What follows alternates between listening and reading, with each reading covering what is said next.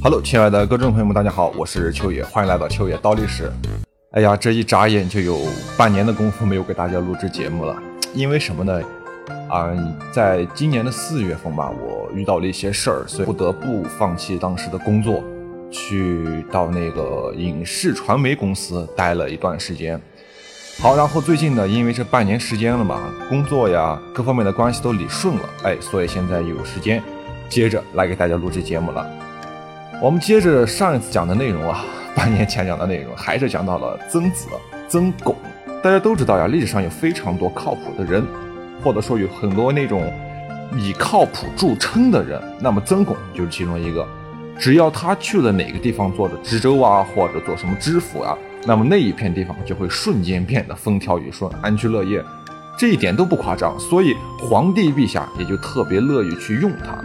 在越州成功的治理了灾荒后的曾巩，在一零七二年被调任为齐州的知州。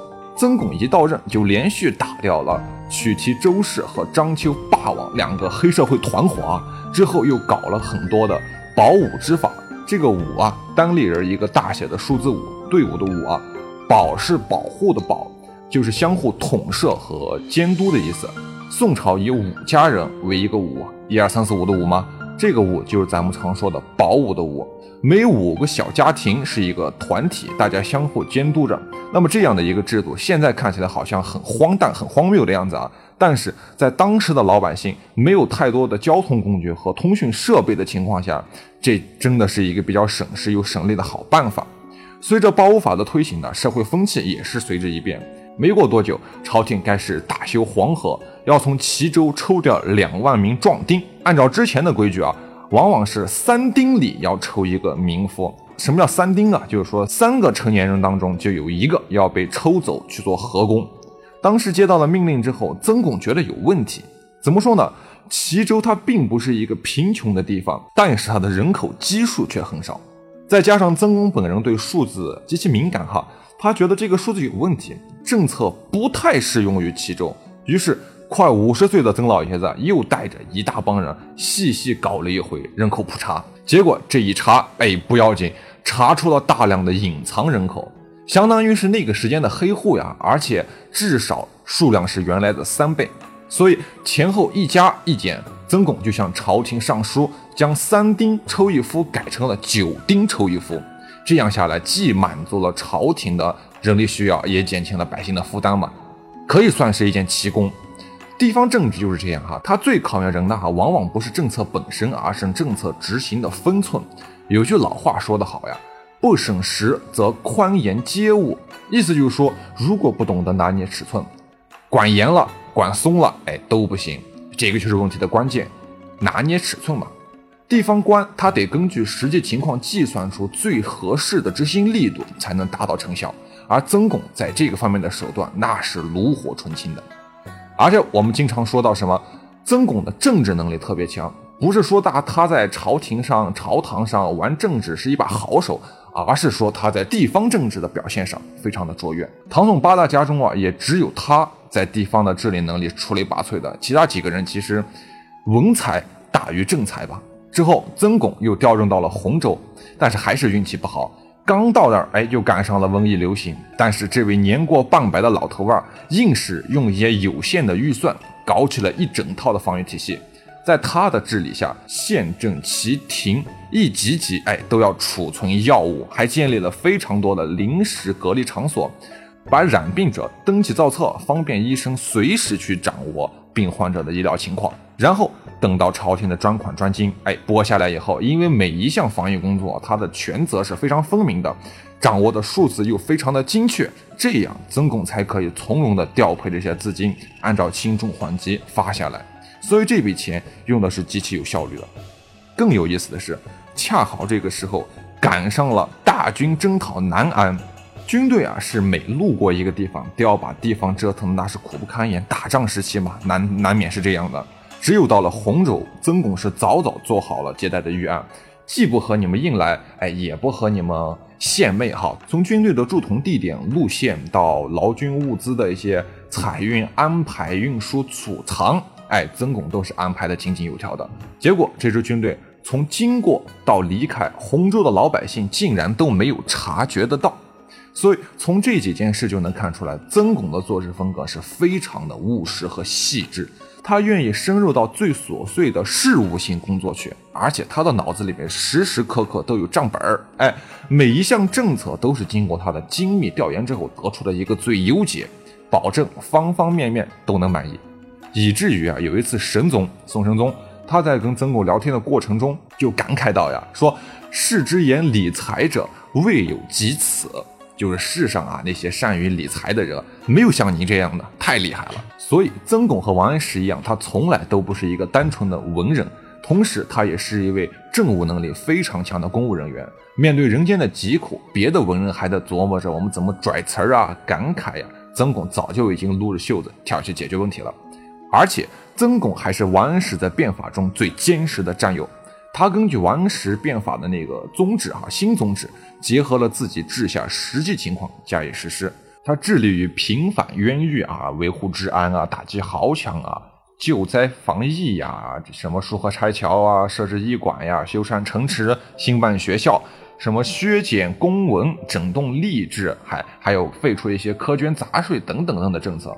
所以曾巩在当地是非常受到百姓的拥戴的。关于洪州啊，其实能说的还是比较多的，因为那个地方是当时有名的文化繁荣之地。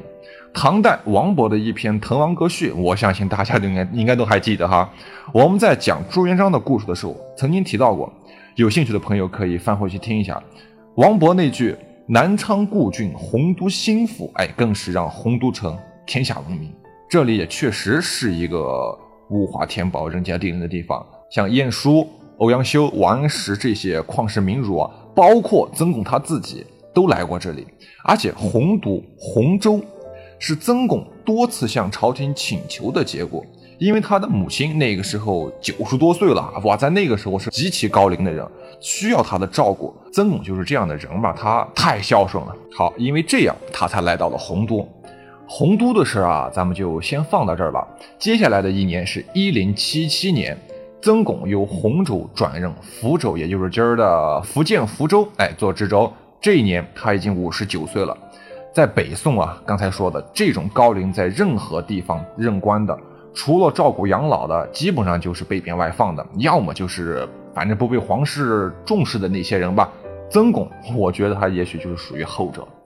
自从他一零六九开始外放越州以来啊，在各州把任职已经有九年之久了。以曾巩的文学地位，还有一些政治作为，皇帝其实只要稍微的去关注一下他，他就可以很早的回到京都去点翰林当学士了。所以同僚们都认为他是怀才不遇。《宋史·曾巩传》中对他的评价就是：“巩富才名，久外习，是颇为简言不遇。”不过呢，其实曾巩其实他自己没有怨言的。哎，兢兢业业呀，为他的一些百姓做好事因为他非常的明白自己最擅长的事儿是什么。他不能像王安石那样玩弄朝政于股掌之间，所以他活得很悠然，非常的悠然。他在福州的任职仅有短短的一年，时间虽然非常短，但是政绩却非常的棒。他在福州任上，曾巩曾提出一个观点，就是当官不能与民争利。哎，其实明宋朝啊。地方官的待遇是相当不错的，除了正常的工资津贴之外，朝廷还要拨给一定面积的职田，田地的田意思是全属国家的固定田产。哎，通过收取这些田地的租子来发放补助。福州嘛，没有职田，但是有很大一块的菜园儿，州上经营这块菜地比较得当，单算菜钱，州官们哈每年就能得到三四十万的利钱。不过官府的蔬菜大量上市啊，扰乱了市场，就导致了菜价越来越低。以种菜为业的农民菜农，倒是卖不了他们的菜了，收入大减。那你想，官府的菜下来了，他们的菜自然就没人买了。官府你还种得好，是不是？所以州府的这个让官吏们留的富油的菜园子呀，就逐渐变成了老百姓买菜难的祸根。当曾巩了解到这一实事以后，哎。就怒了，他说：“太守与民争利，何乎？哎，太守，我一个当太守的和老百姓去抢利润，我图个啥？这玩意儿说出去也不露脸，对吧？所以他认为为官者应该设法增加农民的收入，不可能去与人民争利，所以他取消了这个富官伤农的菜园子。虽然自己的油水是少了一大块呀，但是保障了菜农的利益，老百姓那是为之欢呼雀跃呀。福州这个地方其实还有一个怪现象，就是买官的少，买住持的多。为什么会出现这种情况？哈，原来啊，福州历来是兴佛教，多建寺庙。除了国家会拨一些呃特定的产业给寺庙以外吧，许多老百姓富户哎也纷纷给寺庙捐钱、捐地、捐一些绸缎呀，包括一些粮食等等等等。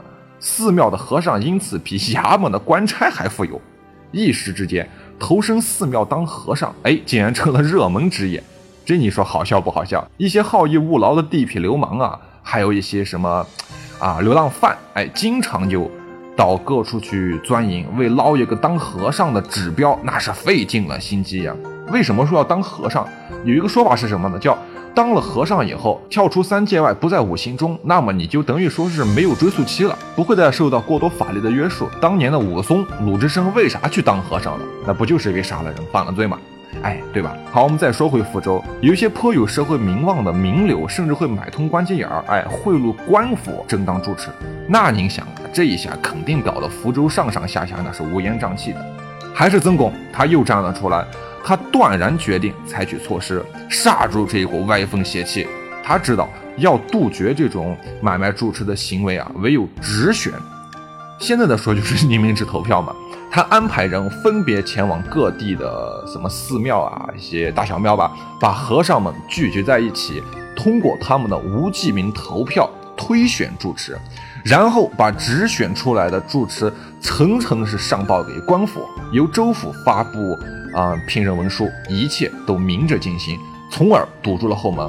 哎，因此民风为之一变。北宋元丰三年（一零八零年），曾巩改任为沧州知州。沧州啊，在今天的河北。途经京城要离开丰都的时候啊，宋神宗还是召见了他。两个人，嗯，聊了很久很久。最后，神宗对曾巩的那个节约为理财之要的建议是大为赞赏。并且留任为三班院的勾判，老天爷终于开眼了呀！这一年，曾夫子六十一岁。北宋元丰四年（一零八一年），朝廷认为曾巩的史学呀，比得上士大夫，比较适合掌管五朝的史事、历史一些事情。于是，神宗亲自任命曾巩为史官的修撰，管沟边修院，派太常司兼礼仪事。那么这一次，曾巩才终于算是朝廷的大员了。北宋元丰五年（一零八二年的四月），曾巩擢拜中书舍人。这段期间，曾巩向皇帝上书，说自己啊年龄太大了，希望皇帝能另选其能，哎，另选贤能。还写了一篇授中书舍人刘班自代状。哎，表示要迁退。同年的九月，曾巩的母亲去世，因此他也正的 正好借着这次机会，就罢职回乡丁忧了。其实也就当了三年嘛，两年三年就这样走了。又是一年后的北宋元丰六年（一零八三年的四月），曾巩卒于江宁府。江宁府就是今天的江苏南京。哎，终年六十五岁，后葬于南丰源头崇觉寺。曾巩的一生啊，那不用说，成就非常的多，尤其在文学上的创作尤为突出。